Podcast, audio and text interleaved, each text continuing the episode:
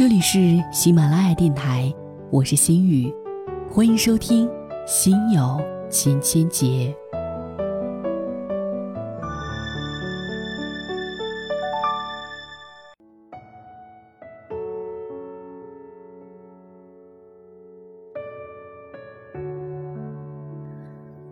不久前，我看到中国男女婚恋调研报告当中一项调研数据。说，十八岁到二十五岁之间的女性当中，有百分之七十是有大叔控情节的。这个数字着实吓了我一跳，不禁让我对这部分女性的心理产生了好奇心。她二十二岁，就是个坚定的大叔控。我曾问过她喜欢大叔的原因，她回答的一板一眼：三四十岁的男人是最好的年纪吧。既不会像十几、二十几岁那样幼稚，也不会像糟老头那样刁钻油滑。言外之意是，他以前交往过的两个同龄人，在他看起来都太幼稚了，所以才改变了线路。可这条路，也不是那么好走的呀。他最近交往过的那个大叔，四十多岁，工作还算体面，属于爱干净、有品位的那种，独居。离过婚，有一个在老家寄宿学校读书的十五岁的儿子，他曾一脸炫耀地主动给我看过手机里他的照片。该怎么说呢？就是一个剪着利落短发、一脸平和的中年男子，看不出情绪，也看不出什么稀奇之处，整个人都洋溢着一股子从容感，也可能是疲惫感。可就是这样一个面无表情的中年人，被我眼前的这个活泼浪漫的小女生不知收敛的爱上了，即便她才比对方的儿子大七岁。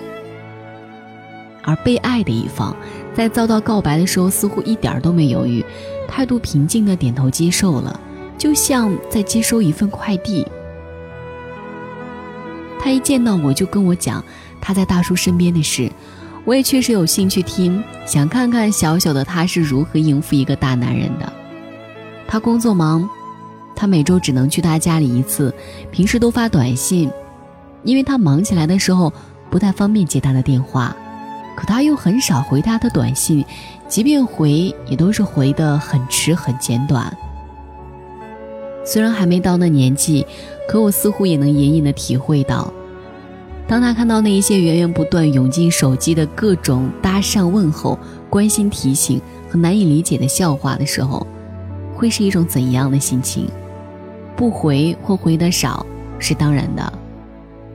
大叔每周只休星期天，有时白天还安排了别的事情要出门，下午三四点回家都算是早的，而到家之后的时间归他的小朋友所有。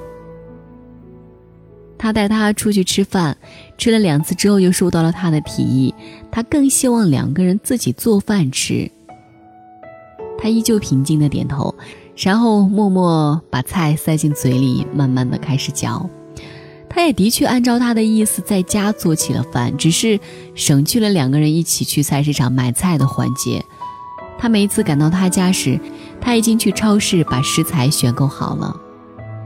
我这个朋友笨手笨脚，似乎也帮不上什么忙，就被要求坐在沙发上看电视，或者帮他清理手机里功能重叠的应用。他说，他听到他在厨房开水龙头、切东西、炒菜的声音的时候，心里感觉特别美好，似乎一下子领悟到了什么才是真实的生活。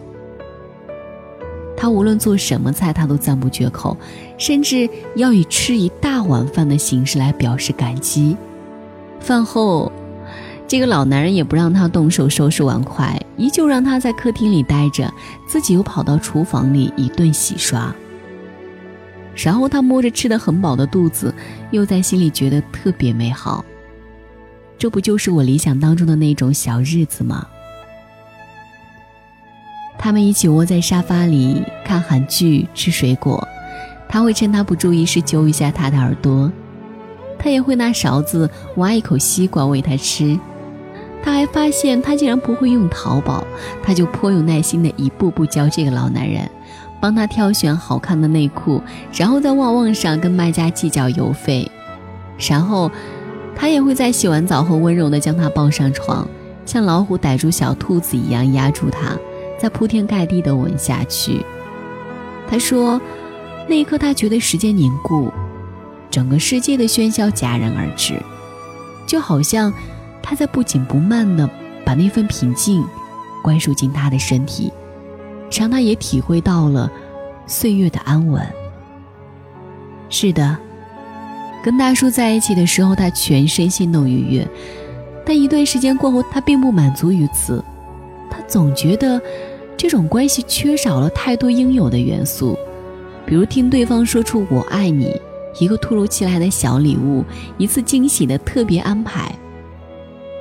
总之，就是那些能被定义为浪漫的种种。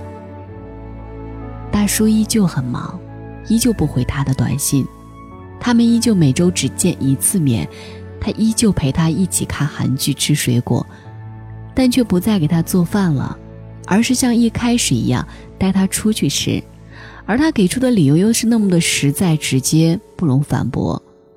要买菜、洗菜、做菜，还要收拾，太麻烦了，也太浪费时间了。他在心里却把这事儿无限的放大了，甚至脑洞大开，揣测出了 N 种可怕的可能，但其中的指向都是一个事实：他不爱他了。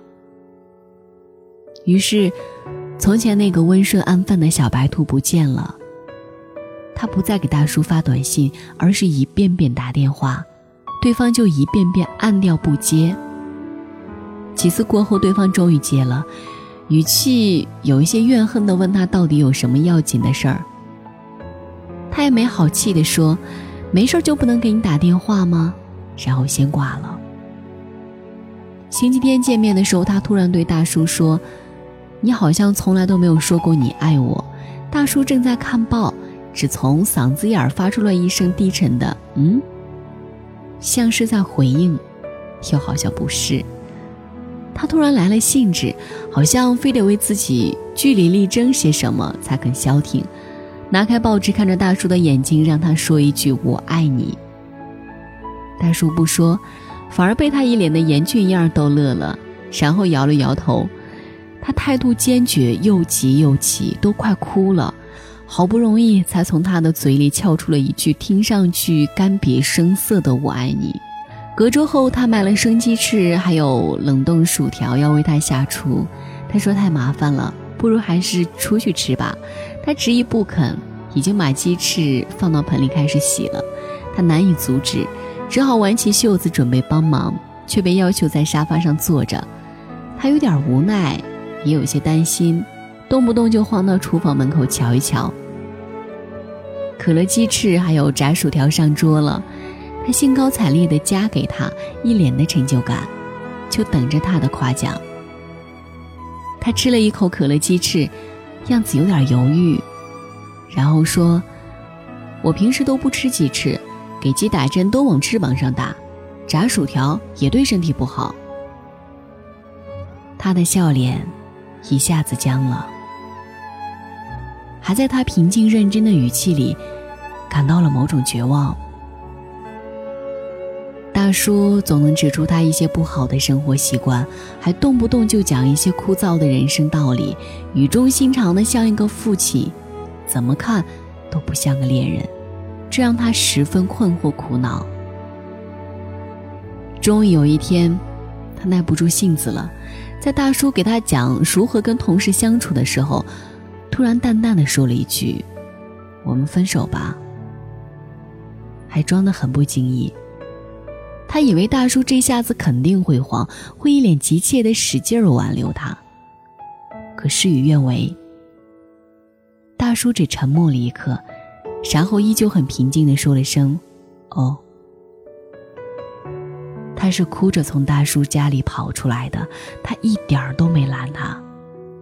就在他摔门走掉前，平静的说了句：“到家给我来个短信。”他哭得更欢了，也顾不得路人的眼光，抹着眼泪一路小跑。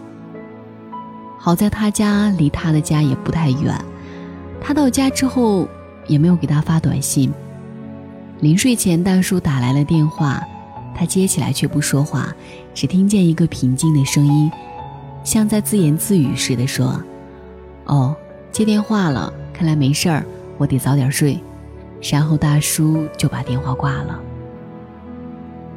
他原本好不容易才平静下来，他怎么也想不到，对方竟然就这样把电话挂掉了。汹涌的悲伤喷薄而出，然后就没有然后了。这事儿着实伤他不轻，我能从他的眼神和语气里捕捉到茂盛的哀怨，还有残存的爱意。我劝他。可以借由此事的结果把择偶的年龄标准修订一下，他却撅着嘴一声不吭。经过一番犹豫，他终于厚着脸皮问我这个旁观者：“大叔到底爱不爱他？”我想都没想，脱口而出：“应该不爱吧。”然后叹了口气。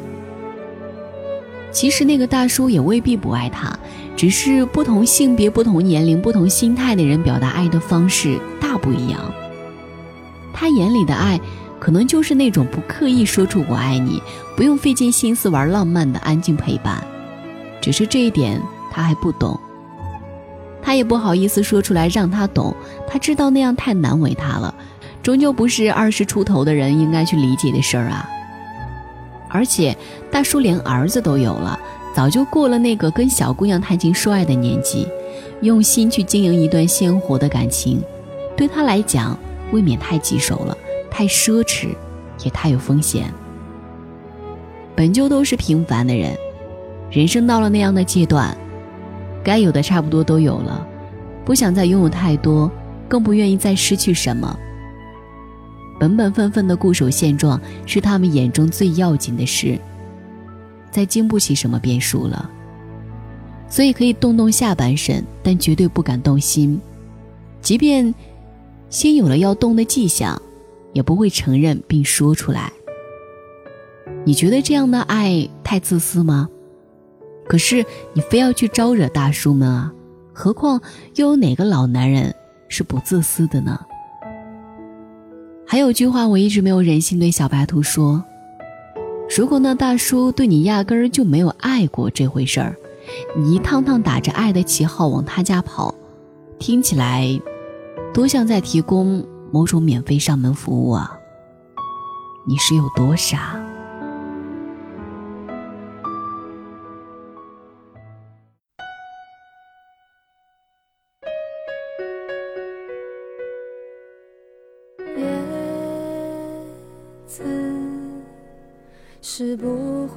飞翔的翅膀，翅膀是落在天上的叶子。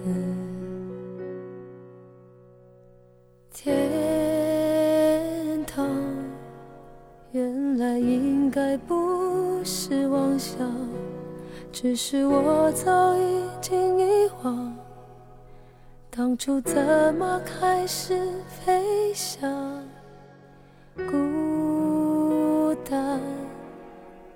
是一个人的狂欢，狂欢是一群人的孤单。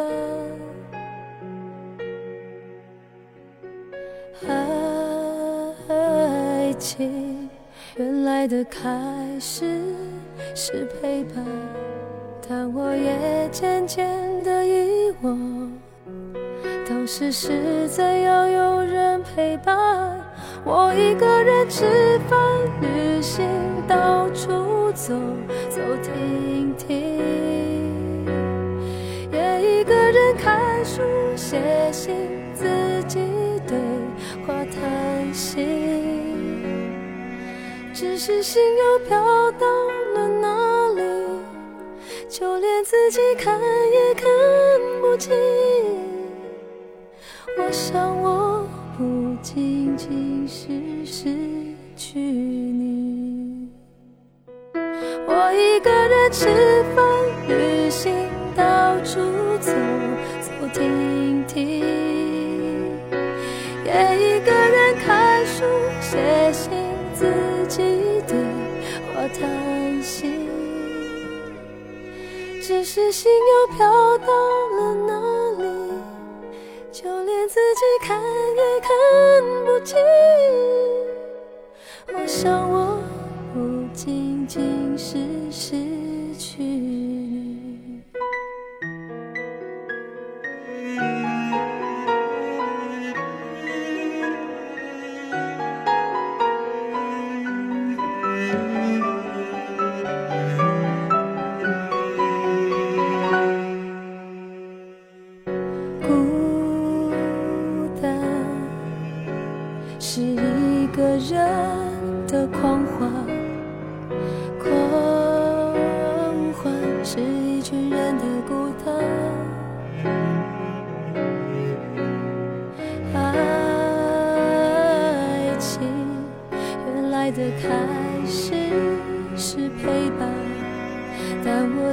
渐渐的遗忘。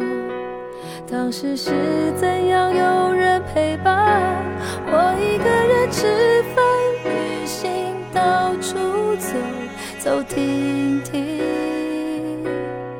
也一个人看书、写信，自己的话叹息。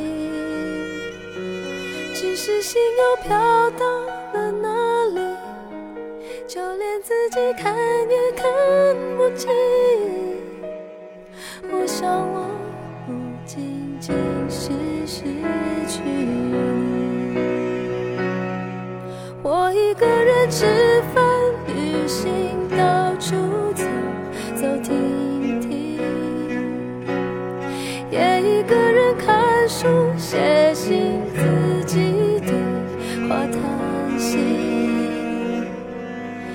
只是心又飘到了哪里？